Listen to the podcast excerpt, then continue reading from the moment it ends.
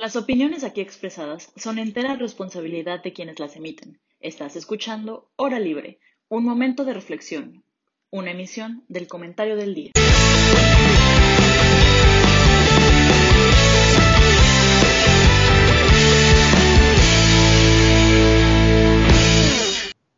Hola a todos, muy buenas tardes. Bienvenidos a esta emisión especial de Hora Libre. Hoy es un programa muy especial por dos razones. La primera es porque es el primer programa que Jaime y yo estamos juntos. Jaime, ¿cómo estás? Muy bien, Isa, muy contento y definitivamente muy feliz de estar aquí contigo. Muy bien. Y la segunda razón es por la que durante los episodios pasados hemos hablado de la crisis que está viviendo nuestro país, de la crisis política, de la crisis económica, de la crisis sanitaria. Sin embargo, hay otra crisis muy importante de la que no se habla tanto y es la crisis cultural. Entonces, para eso decimos que era mejor traer a personas que han vivido esta crisis personalmente, a pesar de que la cultura nos impacta a todos, ellos han vivido pues personalmente las consecuencias de, esta crisis. Entonces, les voy a presentar a nuestros tres invitados. Eh, primero, María José Mejía, mejor conocida como Jos. A sus 21 años, estudiante de la carrera de Música e Innovación de la Universidad Panamericana Actualmente cursa su quinto semestre y también es la presidenta de la Sociedad de Alumnos de la Escuela de Bellas Artes. Ella, por medio del consejo, busca darle más difusión y crecimiento a sus estudiantes y a su música, tanto en el ámbito contemporáneo como el clásico. Ella busca en un futuro dedicarse al teatro musical, coaching vocal y música contemporánea. Y quienes hemos tenido el placer de escucharla, sabemos que sin duda lo va a lograr. Jos, ¿cómo estás? Muchísimas gracias. Todo muy bien. Qué bueno. Gracias por la invitación, muy feliz de estar aquí. Gracias, Jaime, igual por la invitación. Nada de qué. Y bueno, a mí me toca presentar. muchísimas gracias. A mí me toca presentar con mucho gusto a Vivian Gironella. Vivian es estudiante de restauración en la Escuela Nacional de Conservación, Restauración y Museografía del Instituto Nacional de Antropología e Historia. Actualmente cruza el noveno semestre de la licenciatura y consta del Seminario de Taller de Restauración de Obra Moderna y Contemporánea. Vivian es una persona que, que estamos muy contentos de tener aquí con nosotros. Vivian, ¿cómo estás? Muy bien, muchas gracias por invitarme. ¿De qué? Qué bueno. Y por último tenemos a Emilio Ureña. Él es egresado de la licenciatura de Mercadotecnia y Comunicación por parte del TEC de Monterrey. Él comienza su trayectoria en el 2019 trabajando para Sony Music Entertainment México, desempeñándose en las áreas de A&R, video y producción audiovisual. Ha participado en la producción de videoclips para artistas reconocidos como Thalía, Reik, Camilo, Natalia Lafourcade, José José, entre otros. Él se prepara actualmente para escribir y dirigir proyectos cinematográficos propios, compartiendo contenidos significativos con todo el mundo. Y si esto no fuera suficiente, también es hermano de Pablo. Emilio, ¿cómo estás? Hola. Hola, muy bien, muchas gracias. Gracias por invitarme al programa. No, muchísimas gracias a los tres por estar con nosotros. Pues bueno, antes de, empezar a hablar eh, sobre ustedes, me gustaría que Jaime nos diera un panorama general como de por qué es tan importante la cultura para nuestro país. Eh, muchas gracias, Cisa. Pues de entrada me imagino que prácticamente nadie necesita que le explique, ni yo ni nadie en el mundo, por qué la cultura es importante para nuestro país.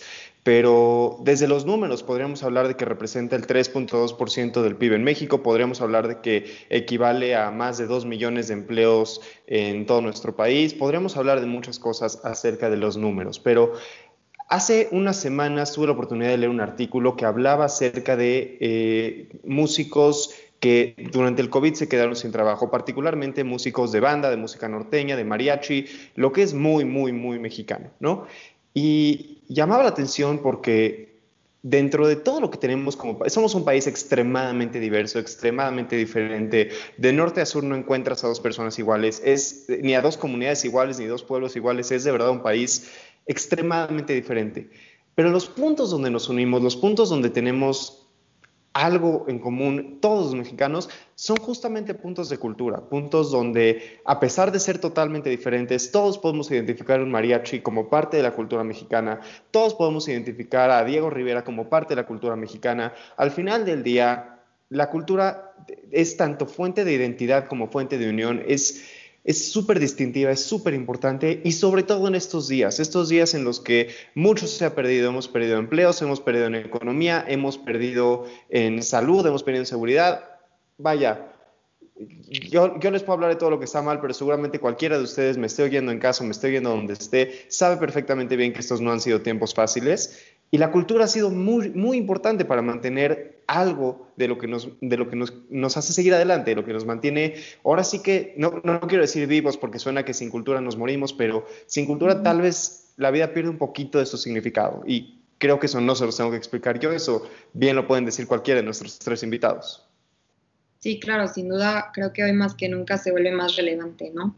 Pero bueno, antes de meternos a fondo sobre los impactos que la pandemia ha tenido en la cultura, me gustaría que cada uno de los tres nos explicara un poco, que nos pusiera en contexto cómo era su vida pre-pandemia, eh, en qué consistía un día normal y a lo mejor si se acuerdan, los últimos, o bueno, el momento en el que se dieron cuenta, mi vida está a punto de cambiar y por un factor totalmente externo a mi control. Emilio, para ti, ¿cómo, cómo fue este cambio? Pues sí fue un poco pesado en la parte como profesional. Yo me gradué en diciembre y había estado trabajando en Sony de becario, o sea, de intern, en una parte como más administrativa, o sea, sí, sí, de video, pero más administrativa, como de coordinación y, logística, y tenía apenas como un mes de haber entrado a la casa productora. Entonces, pues un día normal era, haz de cuenta, ir a trabajar a la oficina y pues editar algunos videos o ver qué estaba pasando este, eh, con el tema de los que, videos que habíamos estado como gestionando o produciendo. Y si no era día de oficina, pues era día de llamados, o sea, ir a grabar a algún lugar, este, todo el día, dos, tres días, dependía mucho de, pues de, de la actividad que se tratara, pero pues sí fue como algo pues extraño porque de un día para otro dejamos las oficinas y también los llamados se terminaron, ¿no? Entonces, como que para mí al estar empezando la carrera como profesional en este ámbito, pues sí fue un golpe como importante. Para ti, Jos, ¿cómo lo viviste? Y digo, para ti no fue solo como cantante, sino también como, como presidente del consejo, pues un peso extra, ¿no? Sí, como presidente y como estudiante, porque pasamos de tener clases presenciales de canto, de ensambles, este, conciertos recitales a no tener absolutamente nada de eso, ¿no? Entonces, pega mucho en el sentido de que ni siquiera puedes ver al maestro cara a cara, ni siquiera te puede corregir de la misma manera. Y justamente igual pego mucho porque lo último, lo último, último que hicimos antes de que cerraran la escuela fue el jueves tuvimos nuestra cena de recaudación de fondos para la Escuela de Bellas Artes, donde es un concierto de la Orquesta Sinfónica de la misma UP y al día siguiente cierran la escuela y ya no hay clases, ¿no? Pues pega mucho decir como fue este concierto y al próximo día ya no teníamos nada de eso y no hemos podido tener nada de eso. Proyectos que se venían como la primera obra profesional de la Escuela de Bellas Artes, nuestros recitales, los conciertos. Teníamos un concierto que era organizado por puros estudiantes para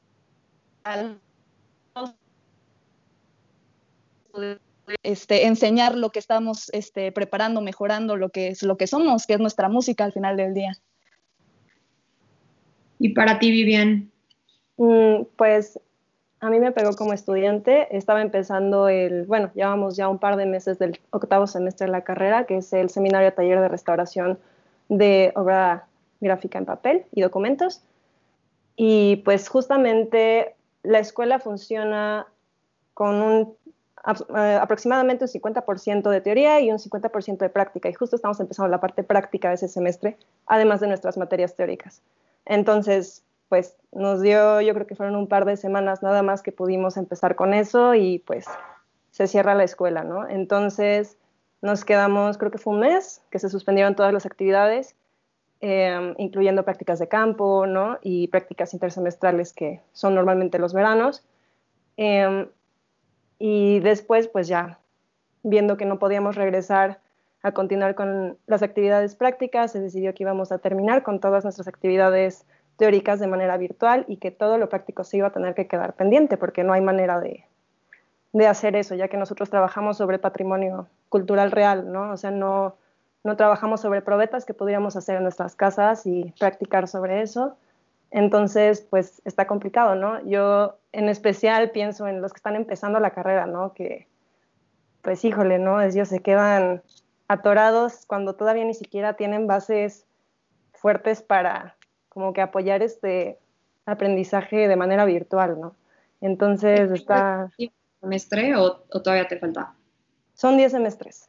Entonces ya, ya voy salida, pero pues igual, ¿no? Se quedan los optativos y la tesis, etcétera. Está muy complicado continuar así. Un saludo, por cierto, a todas las personas de primer semestre que entraron de trancazo a cualquier carrera que hayan entrado. Muchísimas felicidades, nuestro mayor respeto y un gran abrazo porque, porque de por sí primer semestre en términos normales, todos aquí podemos decir que es un golpe, primer semestre en COVID, quién sabe qué sea. Eh, si me permite, Sisa, quería preguntarles a nuestros tres, si te parece, Jos, eh, empezamos contigo. Eh, ¿Qué has vivido estos últimos meses después de que ya el 15 de marzo o 13 de marzo, no me acuerdo qué día, eh, decretan encierro, pandemia, las cosas no, no van a, resolverse en el corto plazo, vamos para largo? ¿Qué pasa? ¿Qué sigue? ¿Cómo fue todo? ¿Cómo, estás ahorita? ¿Cómo, ¿Cómo fue tu vida hasta ahorita? Creo que todo ha sido por etapas. Al principio era mucha frustración de cómo van a funcionar las clases, cómo vamos a aprender vía online, lo que realmente no puedes aprender vía online igual que si lo haces presencial, ¿no? Al principio era mucha frustración y después empiezas a ver que hay muchas maneras diferentes de hacer las cosas y lo bueno es que es saber moverse y aprender a hacer las cosas, ¿no? Empezar a hacer videos que puedas subir y que la gente pueda ver, empezar a grabarte a ti mismo, sea en audio y sea en video, aprender a editarte a ti mismo. Todo lo streamings online para que la gente te conozca, ¿no? Pero luego la gente empezó a subir demasiados videos, entonces tu video ya era uno entre un millón de gente que estaba subiendo el mismo tipo de videos, entonces era ahora la frustración de, ¿qué hago para que ahora la gente me siga viendo? Entonces empiezan los conciertos online, ¿no? Este, y creo que eso es lo que en esa etapa estamos ahorita nosotros como escuela, creo que ya supimos, o al menos yo como estudiante, creo que ya supe adaptarme a la situación, más todos tenemos nuestros días un poquito de crisis, pero algo que aprendí creo que es a independizarme un poquito de mis maestros y aprender a hacer cosas por mí mismo, ¿no? Y aprender a crecer un poquito de mi parte y aprender a hacer cosas de mi parte e incluso con otras personas, aunque sea vía online, ¿no? Este, y creo que ha sido esto muy bueno, aprender a hacer contactos de una manera diferente que no es presencial, ¿no? Que no es de mano a mano, cara a cara, literal, pero, pero sí, entonces primero fue una frustración enorme y luego fue aprender a adaptarse, ¿no? Y creo que ahorita estamos en eso y aprender a, crear proyectos este, por tu cuenta. Oye, oye, Jos, em, me, me, llama, o sea, más bien me, viene a la mente ahorita que durante los primeros meses de la pandemia, en diferentes redes sociales vi que la Escuela de Bellas Artes de la Universidad Panamericana, eh, de hecho, publicó videos y publicó canciones, publicaron muchas cosas muy bonitas. Eh, lo, menciono porque quiero que me corrijas si estoy equivocado y para que todas las personas que nos ven le puedan echar un ojo, porque la verdad es que es trabajo muy, muy, muy bonito. Eh, pero bueno, independientemente de eso, Vivian, a ti justo nos decías que para ti ha sido prácticamente imposible seguir trabajando por, porque el material que usan es material genuino, material que no te puedes llevar a tu casa. Eh, ¿Cómo ha sido para ti estos meses que has vivido? Pues trabajar en línea, ¿no? Los profesores se han esforzado muchísimo para poder adaptar todo lo que nos enseñan de una manera virtual. Eh, sí he visto que en otros semestres están aplicando lo de hacer propias probetas para trabajar sobre ellas eh, en mi caso no lo hemos hecho, pero porque es un semestre, el de arte contemporáneo, que es muy rico en teoría, ¿no? Entonces, eh, el plan hasta ahora es, si volvemos, cuando volvamos, pues darle a lo práctico, ¿no? Y también, o sea, han sido unos meses muy eh, extraños porque más o menos al mes de que empezó la cuarentena y que se declaró todo este confinamiento, se publicó esta este decreto en el que el INA va a tener un recorte del 75% de su presupuesto, ¿no? Entonces, eso implica pues un riesgo muy, muy fuerte para la escuela y para otras escuelas del INA también, y museos y todo lo que implica el sector cultura, ¿no? Creadores, em, teatro, cine, todos, todos, ¿no? Entonces, está complicado porque además, de todas formas, ya llevan varios años en el que se ha recortado este presupuesto eh, casi sistemáticamente Entonces, pues también ha sido como unos momentos de movilizarse mucho en redes sociales, ¿no? Para hacer que esto sea un poquito más visible, porque justamente, ¿no? Este gobierno parece que no le está dando eh, ninguna prioridad a la cultura. Entonces, es importante visibilizarlo. Sí, ahorita que mencionas justo lo del presupuesto, a mí me parece pues un tema muy preocupante porque de hecho el presupuesto general de cultura se incrementó, pero no está siendo bien dirigido. Tú, Jaime, ¿qué opinas sobre cómo se maneja el presupuesto de este sector? Eh, mira, me encanta esa pregunta porque desde hace unos años, desde, de, verdad lo creo, de verdad lo creo. El peor elemento de la política mexicana es el presupuesto, porque todo el mundo dice, y de verdad que todo el mundo dice, que su propia secretaría, los que trabajan en economía, ahí no hay corrupción. Y los que trabajan en Hacienda dicen que no hay corrupción. Los que trabajan así, en todos lados nadie reconoce tener corrupción. Tenía un maestro que fue miembro del Poder Judicial durante muchísimos años y él dice y afirma que el Poder Judicial es el más limpio de todos. También tengo un maestro del Poder Legislativo que dice exactamente lo mismo. Entonces, lo digo porque a pesar de eso, todos estamos completamente de acuerdo en que el presupuesto siempre está mal diseñado. Simplemente no sabemos presupuestar bien. México no tiene una buena práctica presupuestaria. Lo digo porque me viene, me viene a la cabeza un ejemplo. Eh, si se meten a ver el presupuesto para 2021, podrán ver que la secretaría que más aumentó su presupuesto es la Secretaría de Turismo. Aumentó en 627% el presupuesto de turismo. Entonces viene la pregunta, ¿para qué quieres 600% más en turismo si prácticamente no hay vuelos? Y te metes un poquito más y resulta que ese dinero en realidad es para el tren Maya, ¿no? Porque se supone que creemos que el tren Maya va a ser un gran atractivo turístico y entonces gente en Holanda va a decir, ay, vamos a ir a ver el tren Maya a México y van a venir a ver el tren Maya. Claramente no es cierto. Pero pasa algo parecido en cultura, ¿no? Si le aumentas el presupuesto a cultura, no significa que realmente te esté importando la cultura, significa que estás direccionando ese dinero para alguna obra o alguna forma en la que te va a beneficiar a ti como gobierno y que te está valiendo por completo si realmente la cultura la estás promoviendo o no. Ese es el problema de nuestro presupuesto. Jugamos con los números para que el dinero se mueva y parezca que lo estamos utilizando y en realidad lo estamos direccionando a lo que el político quiere, el Senado quiere, bueno, el Senado justo no, Cámara de Diputados quiere o los diferentes eh, órganos de gobierno quieren. Me parece gravísimo, me parece terrible la utilización del presupuesto en México. Pero bueno, eh, no me hagas empezar porque me sigo. Eh, Creo que nos faltó de contestar. Eh, Emilio, nos estabas platicando, te quería preguntar específicamente acerca de no solamente cómo lo estás viviendo tú, tú que has trabajado con artistas que están en otros medios, que están en, en digamos, las grandes ligas, entre comillas, que has vivido y que has visto que ellos han vivido. Pues de entrada, creo que creo que hemos sido como rápidos para adaptarnos hasta cierto punto, porque de alguna forma lo que más ha sufrido en la industria musical, así como de entretenimiento, es la parte como de en vivos, ¿no? Conciertos en vivo, ese tipo de cosas. Pero por otro lado, como que creo que le han sacado muchísimo provecho a las plataformas digitales.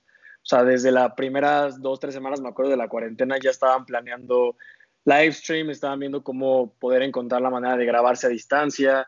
Entonces creo que los artistas como que de alguna forma ellos se han adaptado bien. O sea, por ejemplo, también han trabajado mucho ellos en sus casas. Eh, les hemos mandado equipo para que ellos se graben, lo han logrado, nos han mandado este, buenos contenidos y así.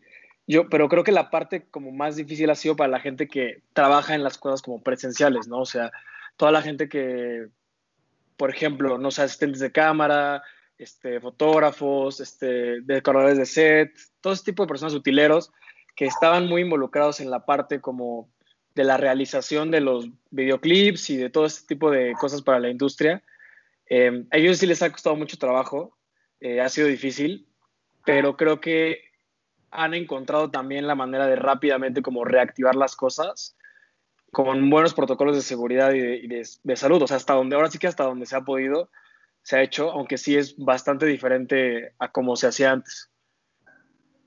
Bueno, ahorita que mencionas esto, me recuerda a un movimiento que está ahorita en España muy activo que se llama Alerta Roja, es un movimiento donde justo se están uniendo como las estrellas con, todo el equipo eh, para demandarle al gobierno español que se reactive el sector cultural. Aquí en México, la verdad, la cifra no se tiene muy, muy actualizada, pero en España creo que son 700 mil familias las que dependen de este tipo de empleos. Entonces, ¿Tú crees que aquí en México se vuelva un movimiento parecido? Sé que hay uno que se llama eh, De aplausos no vivimos o algo parecido, pero no tiene tanta fuerza, bueno, desde mi punto de vista. ¿Tú crees que, ese sector se una para demandarle al gobierno o cómo crees que sea? Pues no, no sé, la verdad es que, mira, yo lo que he visto últimamente y lo que puedo como percibir es que generalmente las personas, los privados, son quienes han como hecho este esfuerzo para las aportaciones. Entonces, a lo mejor, por ejemplo, ahorita pienso en, la, creo que le platicamos del fondo que varios este, cineastas hicieron para las personas que trabajan en la industria. Creo que eso fue una forma interesante y muy padre, de, como por ejemplo de echar para adelante la industria y rescatar a la gente que trabaja de esto cuando de la parte del gobierno no viste una respuesta como muy amigable, ¿no? Entonces yo creo que en México eh, sí debería haber alguna cosa así como tal, porque hay muchísima gente que trabaja en esta parte em, y como creo que es una comunidad fuerte en México. Estoy leyendo que en la parte de España como que nunca se habían unido realmente este grupo de personas a protestar algo y fue algo muy interesante que eh, personas, tanto artistas como em, trabajadores de la industria, se reunieran y se, y se juntaran para este movimiento. Porque yo creo que en México, pues no sé, siento que de lo que yo he vivido, lo poco que tengo de experiencia en esto, sí es una comunidad fuerte. Entonces creo que sí puede haber algo eh, de este tipo. Eh, no sé exactamente cómo, cómo funcione al 100% todavía, te digo que me falta un poco de experiencia, pero de lo que yo conozco creo que sí puede haber algo este, de este tipo. Muy bien. Pues bueno, y ahora les quiero preguntar, eh, pues más bien son dos preguntas en una. A corto plazo, ¿qué creen que pase? O sea, ¿cuáles son los siguientes movimientos eh, dentro de, su ramo? Y también a largo plazo, ¿creen que la industria se o sea, quede impactada para siempre o que llegue un punto en el que regresen a, vivir lo que vivían antes? No sé quién quiere empezar, si quieres, Jos. Sí. Este, bueno, a corto plazo yo creo que va a continuar este, lo que se está haciendo ahorita, ¿no? Que son todos los conciertos y streamings online, sean de música clásica o música contemporánea, todo se está haciendo streamings online. Este, por ejemplo, Mentiras, el musical hizo su streaming online y logró vender 40 mil boletos. O sea, eso es impresionante, más online, ¿no?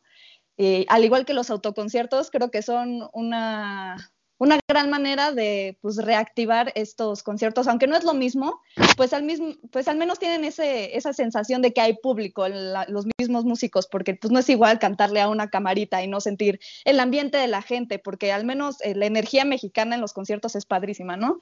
Entonces, este, pues los autoconciertos creo que es lo que se viene y en un futuro, ojalá, yo deseo y espero que podamos volver a la normalidad, que es lo que intentan hacer ahorita, aunque sea de una manera un poquito diferente. Este, por ejemplo, en el Teatro Milán, que están empezando con una obra que se llama Elena, donde lo que están haciendo es que el público sea parte de la obra durante un recorrido obviamente es al 10% de la capacidad del Teatro Milán. El Teatro Milán es un teatro muy chiquito, entonces eso quiere decir que son grupos de 10 personas.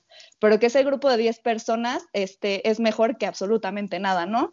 Este, se, van, se van haciendo diferentes y nuevos conceptos que a los artistas les gustan y al público también. Y creo que también ayuda, como dice Emilio, a toda esa gente que está detrás, porque a veces las personas que no saben solo piensan en el músico de, ay, pues no está ganando de sus shows, pero no solo es el músico en sí el que no está ganando nada, es el staff, es el recoge cables, es la productora, son todos los asistentes, ¿no? Esa es mucha, mucha gente detrás que se está perdiendo de todo ese trabajo, ¿no? Que pues es, para mí es muy, muy reconocido.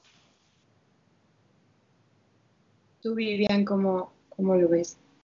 Mm, pues ahorita lo que se está haciendo mucho, no sé si ustedes lo han, lo han visto en sus redes sociales, pero la Secretaría de Cultura sacó este programa de Contigo en la Distancia, perdón, eh, en donde pues sube muchísima eh, contenido multimedia, ¿no? Desde películas, conferencias, libros, audiolibros, podcasts, eh, contenido educativo para niños, incluso también contenido en, en lenguaje de señas, que está bien, definitivamente no, no reemplaza una experiencia en un museo, para nada. Es una cosa que es diferente, ¿no? Tiene diferentes limitaciones y diferentes ventajas, ¿no? Cuando en un museo tal vez tengas la limitación de, de la ubicación, ¿no? O de la distancia que puedes tener hacia él.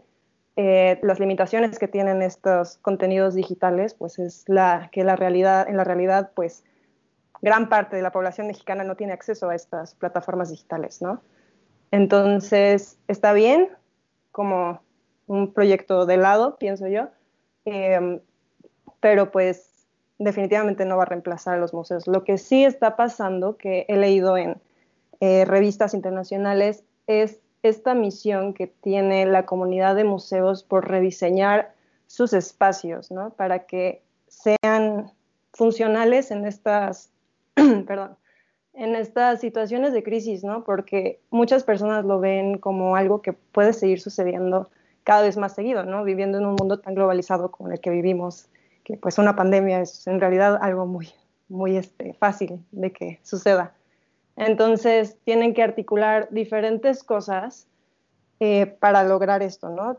Que es primero em, ofrecer una experiencia de, de, usuario que sea de calidad, que respete las medidas de salubridad, como la, el distanciamiento social, que aunque abran los museos, te sigue afectando muy fuertemente a los museos porque es aceptar un 30% de su capacidad, según tengo entendido, 20 o 30%, que pues museos que tienen, que dependen de los ingresos de los visitantes, pues se ven fuertemente afectados.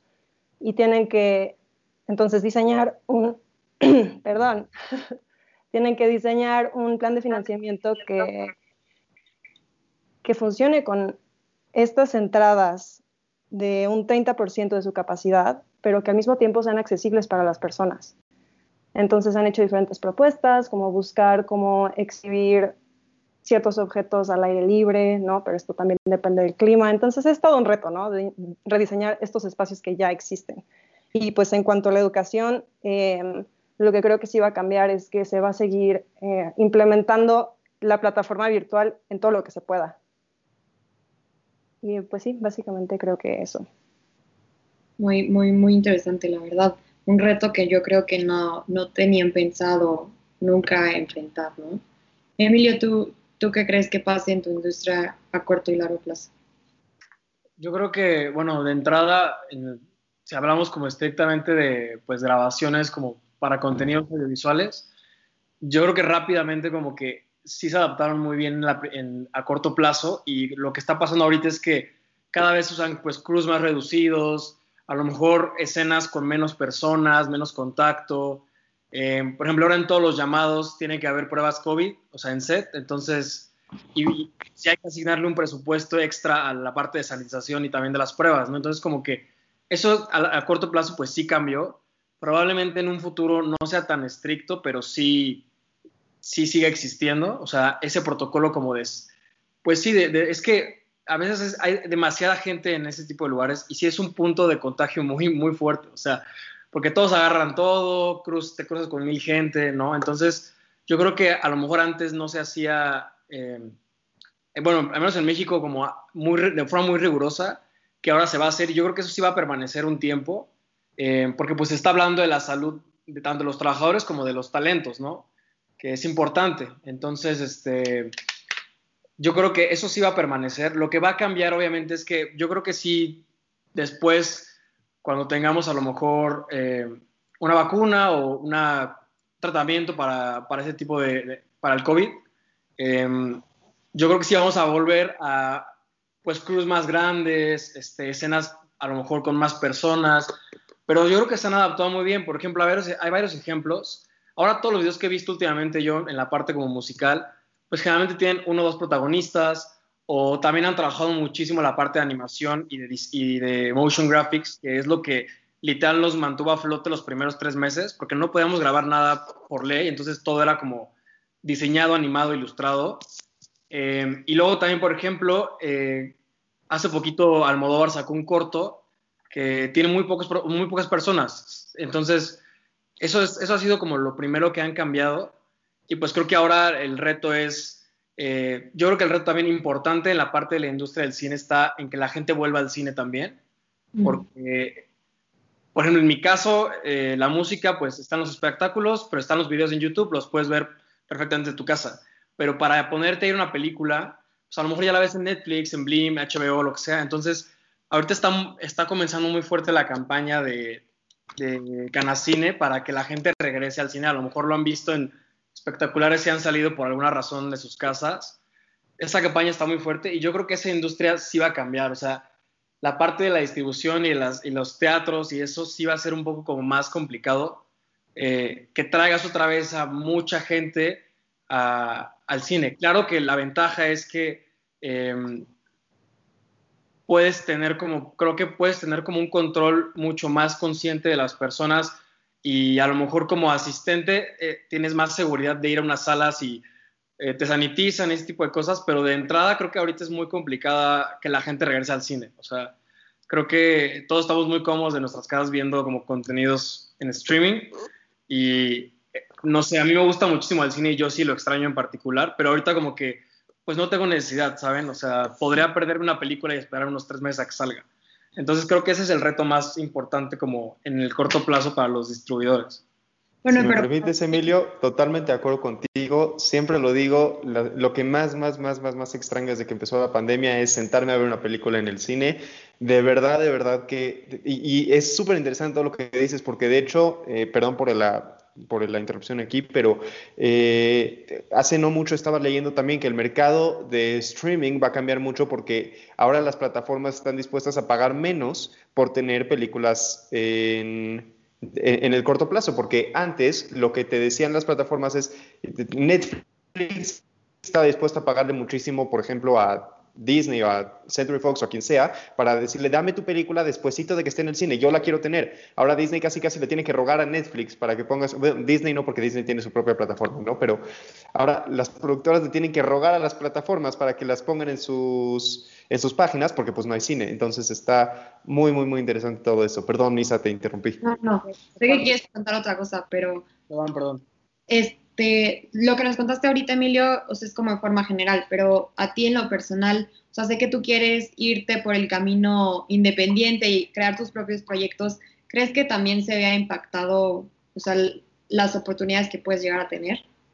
Sí, claro. O sea, yo creo que, por ejemplo, yo tenía un perfil, o sea, ahorita estando en, ahí como, pues contacto como con la gente que trabaja en el medio, pues a mí me interesaba mucho la parte de dirección y quería eh, pues a lo mejor este, eventualmente trabajar en esa parte, pero me he dado cuenta que ahorita en la pandemia eh, lo que más se ha necesitado es como gente que genere un contenido, ni siquiera, por ejemplo, final, sino ideas, ¿no? Entonces, a mí lo que me tocó mucho hacer en esta primera parte fue como todo lo que les contaba de que se hicieron videos animados al principio, les llaman como video lyrics o este, videos, literalmente como sí son videos animados, todo eso también necesita atrás un proceso creativo, ¿no? O sea, de decir qué va a pasar, este, qué tanto se puede lograr, si tengo este animador, si tengo tanto tiempo. Entonces, en mi caso, ahorita estuve como que trabajando mucho en ideas y como en guiones y en storyboards y cosas así.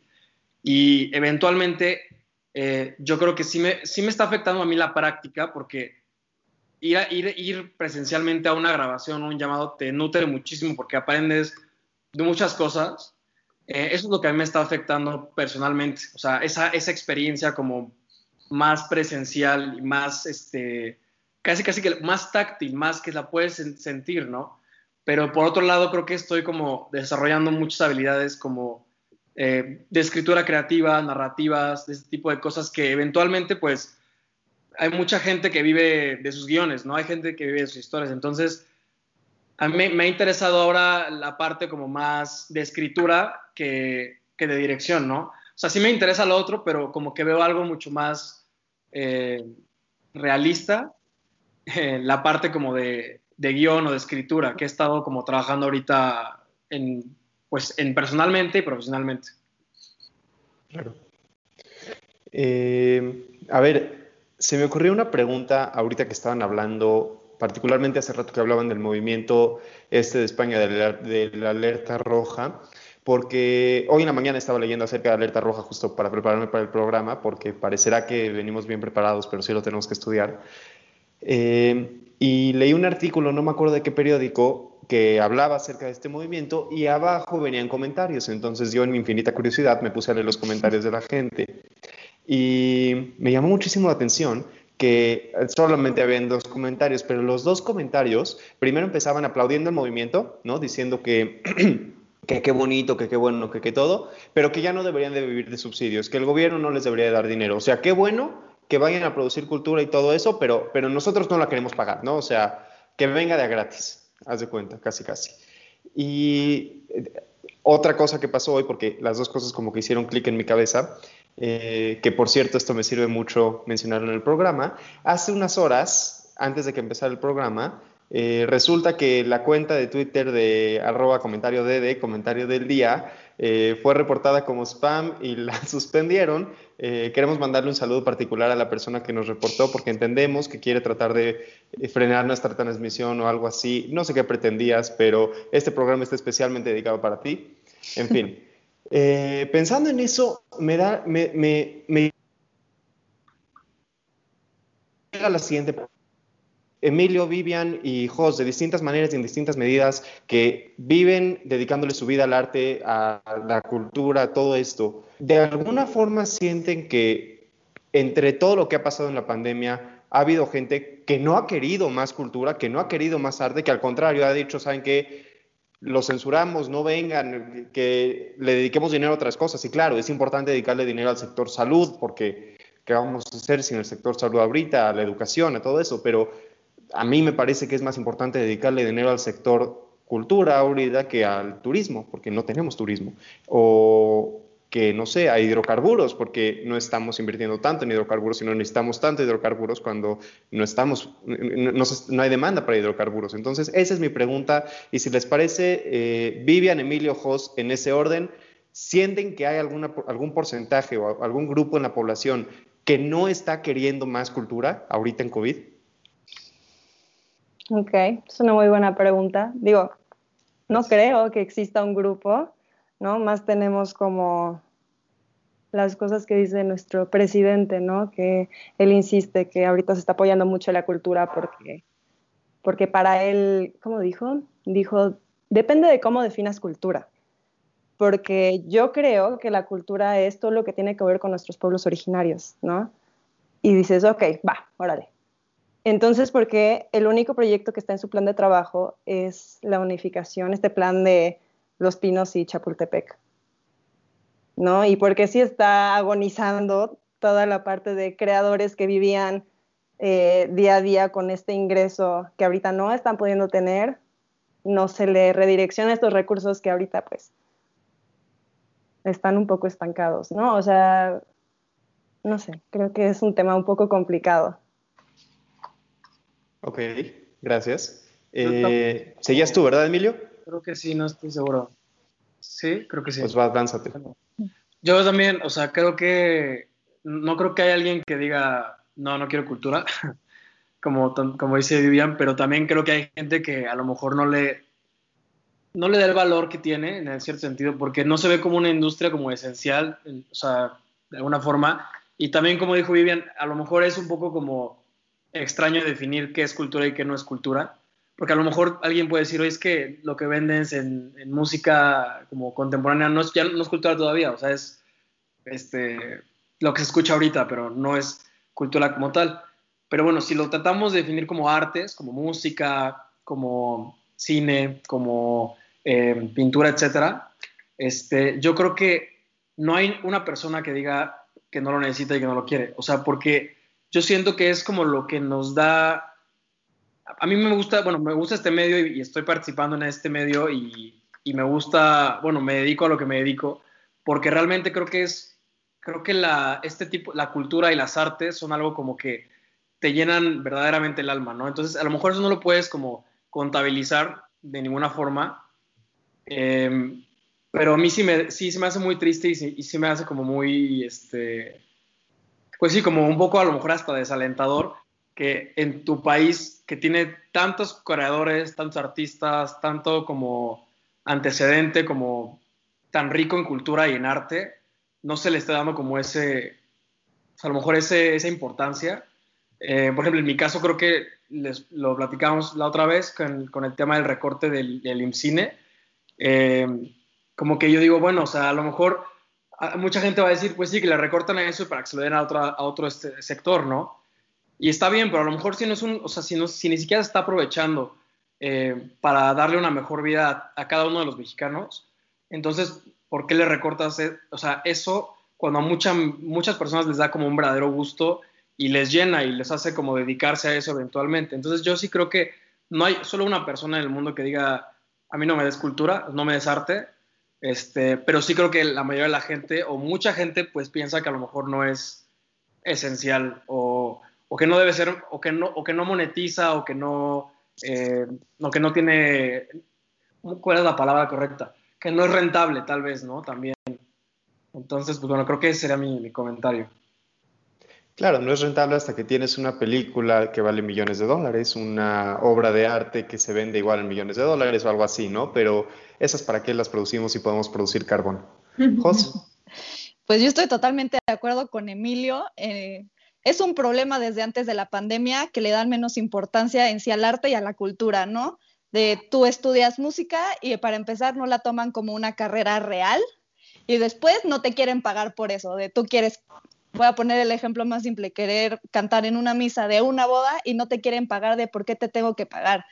Es mi trabajo. Al final del día, este, es un trabajo igual de importante que el de cualquier otra persona y hay mucha gente que no lo sabe. Entonces ahora que estamos en esta pandemia y hay gente que empezó dando videos este, y conciertos online gratis y ahora necesita cobrar, la gente no lo quiere pagar, no es por mala onda, no es porque, oye, te quiero quitar tu dinero, es porque necesito comer, es mi trabajo, yo también necesito pagar mi casa, yo también tengo una familia, yo también tengo este, necesidades, vaya, ¿no? Y, y creo que eso es lo que pasa, ignorancia de la gente, de no, no, no ver que sí, claro que, que que el arte es algo para todos, pero al final del día es algo que le da trabajo a muchísimos, ¿no? Y claro que es rentable y, y, eso es lo que tiene que entender la gente y el gobierno al final del día, porque quien está sacando a este país adelante en este en este medio pues son todas esas personas de sectores privados que están creando sus proyectos por sí mismos, no los está apoyando en sí el gobierno realmente, o sea, todo el dinero que se está ganando, la mayoría del dinero que se está ganando es por todas estas obras de teatro, por todos estos videos musicales, por todos estos conciertos, conciertos online que está organizando la gente independientemente, ¿no? Entonces creo que es importante que la gente entienda que no es por mala onda, o sea, no es porque quiero quiero quitarte tu dinero es porque es un trabajo y es digno y, es digno de pagarse, ¿no? Sí, claro. Bueno, yo cambié un poquito del tema. O sea, yo creo que la cultura es el ejemplo perfecto de lo que va a quedar después, de lo que nos va a representar como sociedad, de ahorita de lo que estamos, pero después de lo que fuimos. Entonces, ¿ustedes cómo creen, o sea, que las expresiones artísticas queden impactadas? O sea, por ejemplo, Vivian, tú que trabajas directamente con las obras, ¿qué has visto que, ha cambiado, no sé, en cuanto a técnicas, estilo o, lo que tú hayas notado diferente? Mm, yo no he notado mucho porque no estoy metida ahorita tanto en eso, pero creo que eso es un cambio que se ve mucho viendo para atrás, ¿no? Esto, estos cambios creo que son muy progresivos y y, sí, ¿no? O sea, son, es algo que, que, podemos analizar ya con un poquito de distancia temporal. Em, creo que en realidad eh, el problema ahorita, ¿no? Es como esta necesidad económica, porque justamente, por ejemplo, yo pensaba que un gran problema iba a ser la conservación de monumentos, que claro que lo es, ¿no? Porque hay mucha gente que ahorita no está trabajando en eso. Pero en realidad el, patrimonio aguanta, ¿no? Y la cultura va a seguir habiendo y se va a seguir creando, aunque la gente esté muriendo de hambre porque es una necesidad humana, ¿no? Pero aquí el tema es justamente, ¿no? El sustento de todas estas personas que crean la cultura y que la mantienen y que la conservan y que la difunden. Bueno, y ahorita antes de pasar a los demás, que mencionas lo de los monumentos, me gustaría saber tu opinión sobre la intervención que ha habido tanto en movimientos o en cuadros últimamente por, pues, por los movimientos feministas. Ok, es un tema muy interesante que me gusta mucho. Em, yo tuve un acercamiento a esto el año pasado cuando hubieron, sucedieron las pintas del Ángel de la Independencia, porque pues bueno, como restauradora obviamente pues tu primer, tu primer reflejo es como de no, no, no, no lo toquen, ¿no? Este, que se conserve así. Y es muy curioso, ¿no? Porque en realidad hay que cuestionarse cuál es la función de un monumento, ¿no? Un monumento no es algo que tiene que ser intocable y que tiene que estar estático y que su significado es inamovible por el resto de la vida, ¿no? Si, si así fuera, pues sería muy extraño, ¿no? Porque, por ejemplo, no podríamos usar el ángel de la independencia para ir a festejar victorias en partidos de fútbol. Entonces, si pensamos bien en cuál es la función de un monumento, estos objetos están ahí para la sociedad y para que las personas los utilicen, no al revés. Primero van las sociedades y las personas y los derechos de las personas y después vienen los objetos y su materialidad. Entonces, independientemente de que los cuadros que intervinieron las feministas en la CNDH hayan sido de buena calidad pictórica o de un artista importante o lo que sea, que parece que no, lo, que no lo fueron. Yo no conozco mucho, pero vi algunas opiniones y vi los cuadros y a mí no me parecieron que fueran algo así de gran calidad artística.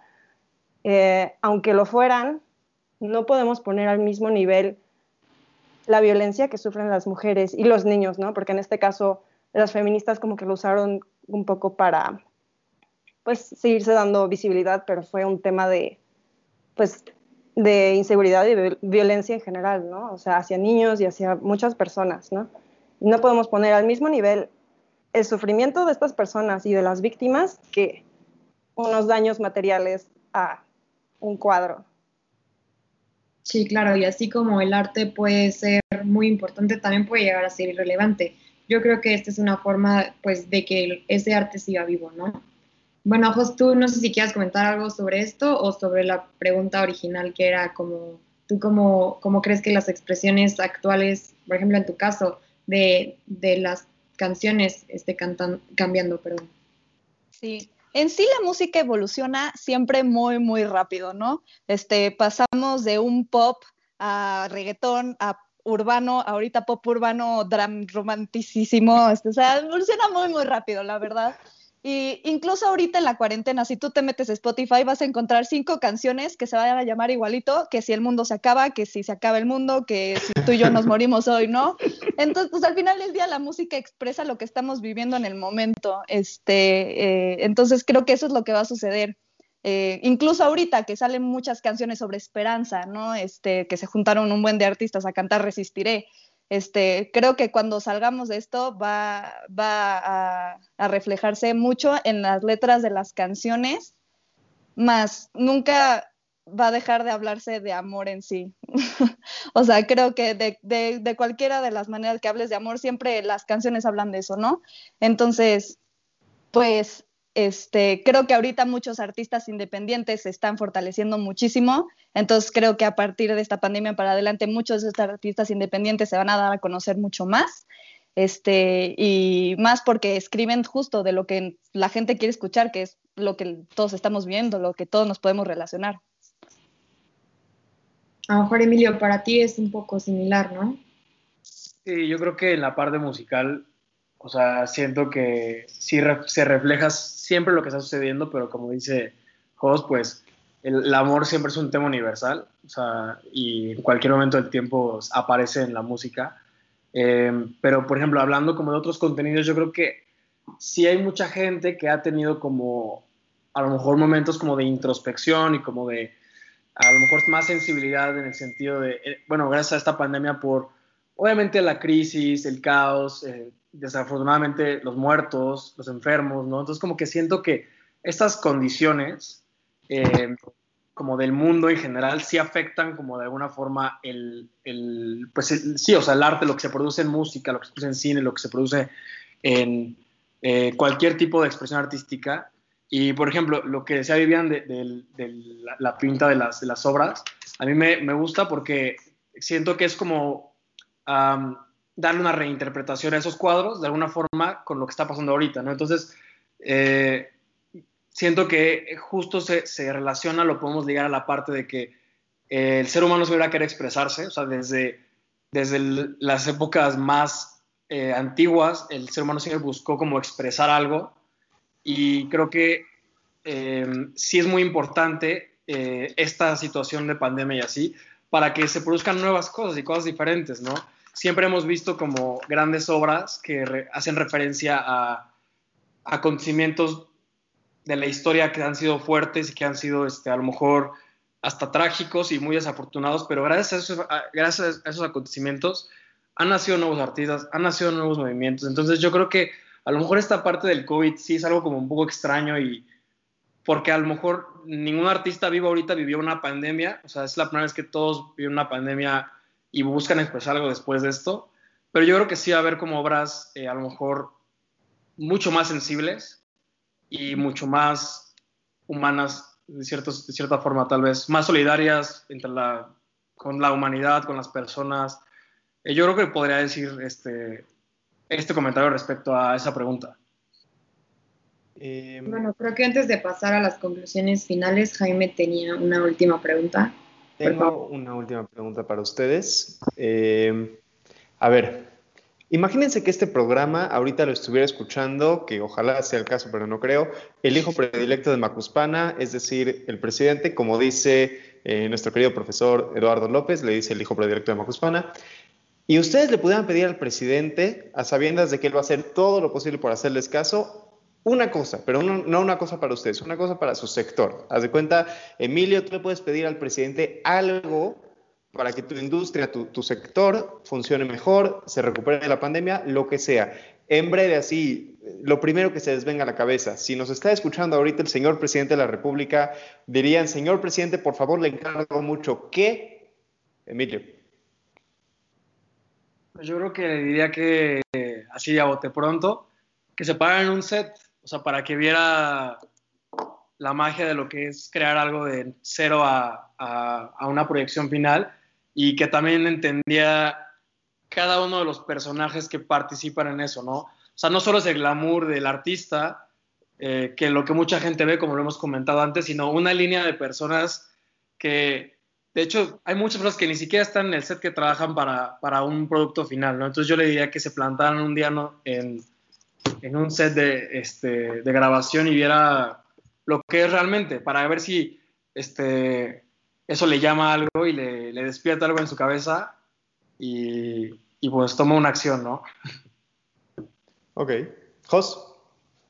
Ok, yo tomaría la respuesta de Emilio y ya que vio la acción, el apoyo financiero mejor que tenga, porque pues lo más importante es toda la gente que se está quedando sin casa, sin comida, o sea, sin nada, ¿no? Sin nada que darle a su familia, que para mí es lo más preocupante. O sea, sales a la calle por cualquier cosa y ves cantidad de lugares cerrados y cantidad de cosas cerradas que antes pues eran locales, no eran lo que le daba a la gente trabajo. Entonces, pues si es a mi sector, pues a toda esa gente que trabaja detrás, ¿no? No solo a los músicos, pero a toda la gente que trabaja detrás, un apoyo financiero que se necesita muchísimo. Querida Vivian. Mm, pues las dos son muy buenas respuestas. Creo que primero le diría que tal vez sería bueno dejar de ver a la cultura como un algo en lo que tal vez sería un despilfarro y que lo viera más bien como una inversión, como lo que es. Y también es muy importante, ¿no? Ese apoyo económico para todas estas personas y instituciones que están en peligro de desaparecer, ¿no? O sea, el Consejo Internacional de Museos estima que más o menos 13% de los museos del mundo van a cerrar después de esto. Entonces, ese apoyo económico, sí, ese apoyo económico, eso además de todas las personas que ahorita, ahorita ya no tienen para comer. Pues bueno, nos llegó. Si me hicieran esa pregunta. Ah, no, perdón, Jaime. Perdón, perdón, no vas a decir que si me hicieran esa pregunta a mí, yo le pediría su puesto, pero vas, Isa. bueno, nos llegó una, una pregunta a través del canal de YouTube, no sé quién quiera contestarla. Eh, preguntan qué piensan de la autogestión y de la obligación de los gobiernos de brindar a la población cultura y artes como parte de la educación pública. No sé quién sea de los tres quien quiera contestar. También se vale que la contesten los tres si quieren. Pues yo, yo creo que, bueno, de un punto de vista un poco, o sea, no tan uh, conocimiento profundo del, del, tema como tal, pero yo creo que la obligación de, darle al, pueblo, a la población, eh, cultura es como literalmente darles oportunidades de otros pensamientos, ¿no? O sea, y creo que eso a lo mejor a veces choca con algunos gobiernos porque no te conviene que las personas conozcan diferentes tipos de pensamientos eh, desde, que son, desde que son jóvenes, ¿no? Entonces, yo creo que sí es una obligación eh, como, como seres humanos que podamos tener distintas formas de pensar y, no, y no tengamos una educación eh, como, basada solamente en alguna sola corriente, si lo puedo decir así. Eh, creo que la gente debe eh, empezar a, apreciar las artes, como lo decíamos hace rato, porque creo que nunca se nos enseña que tienen un valor más allá del como personal y sentimental. Por eso creo que no se, no, no se ve como tanto en la parte como monetizada, ¿no? Lo que decíamos hace rato, de que creen que los cosas son de gratis, ¿no? Entonces yo creo que esa obligación también va de la mano de que a los trabajadores de la cultura se les dé un buen eh, trato como trabajadores, como cualquier otros. Y pues sí, o sea, buenos salarios, pagos, reconocimientos, ¿no? Que eso también viene desde, desde que somos jóvenes. Entonces, si vemos a la cultura como algo importante desde que somos pequeños, la vamos a poder ver eh, como algo importante cuando crezcamos, ¿no? Cuando trabajemos y así.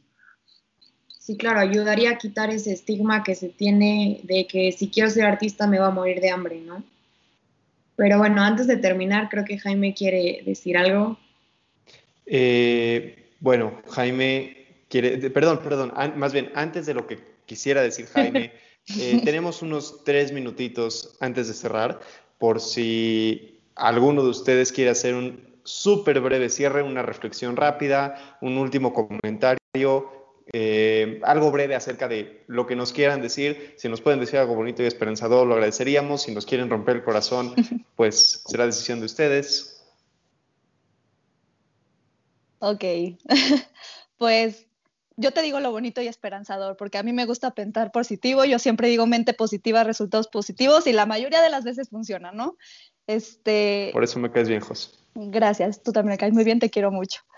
Este, creo que pues como te digo, hay que aprender a hacer las cosas, o sea, si te ponen un obstáculo enfrente, sáltalo, ¿no? Este, tienes que estar encerrado en tu casa, agarrar la cámara de tu teléfono, grábate y súbelo.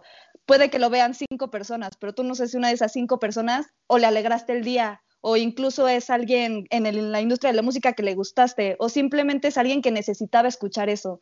Porque como decíamos todos, el arte en general, no solo la música, y la pintura, este, incluso, este, todo tipo de arte, teatro, eh, llena el alma, este, y, y, hay que saber apreciar eso. Entonces es lo que le pido a la gente, saberlo apreciar, saber que todo ese trabajo que no es fácil, que no es poco, que es muy duro y hay muchísimo detrás, se sepa apreciar, ¿no? Este, entonces, pues seguir con estos proyectos que incluso ya, al menos nosotros como Escuela de Bellas Artes de la UP ya estamos tratando de hacer, ¿no? Incluso de los conciertos que se vienen para final de semestre, streamearlos online para que la gente los vea, para que vayan viendo nuestro crecimiento. Este, también la primera generación de música que se acaba de graduar, saber que pues iban con miedo al mundo porque empezó una pandemia y ahora en qué trabajo, ¿no? Pero saber que se puede, ejemplos que tenemos de el el graduado que pudo abrirle el autoconcierto al Tri, que dices, wow, o la, la, graduada que está haciendo la música de su propio cortometraje que habla sobre salud mental, wow, o sea, maneras hay miles, ¿no? Entonces creo ambos, que es justo Ambos ejemplos, cabe aclarar, son historias reales de éxito. Son historias reales, exactamente, y muy, muy, muy orgullosos de ellos este, pues nada más eso, saber saltar el obstáculo, que no hay un camino, hay miles de caminos diferentes a los que puedes ir, ¿no? Entonces creo que eso es lo importante dentro de este, de este gran problema que todo el mundo nos estamos enfrentando, ¿no?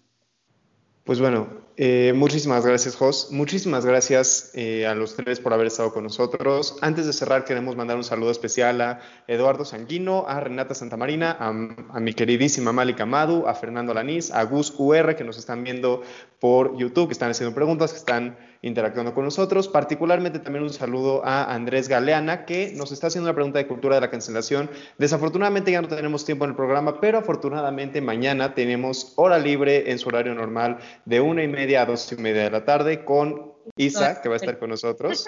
Y justamente van a tocar un poco acerca del tema de la cultura de la cancelación para aprovechar la pregunta. Eh, de nuevo, un saludo muy particular a la persona que nos hizo favor de reportar la página y que trató de censurarnos. Libertad de expresión a todo lo que da. Un abrazo especial, esperamos hayas disfrutado de esta transmisión. Y bueno, eh, nos quedamos con puras cosas buenas, nos quedamos con todo lo que nos dicen. De verdad no tenemos palabras para agradecerles. Fue un placer compartir con ustedes. Síganos en redes sociales, que las redes sociales Isa las va a dar ahorita, porque yo me trabo en eso. bueno, en las redes sociales es en Instagram, comentario DD, el sitio oficial comentario del día.com y Twitter, en cuanto nos reactiven la cuenta, es arroba comentario DD. Los esperamos mañana a la una y media. Muchas gracias. Muchas gracias.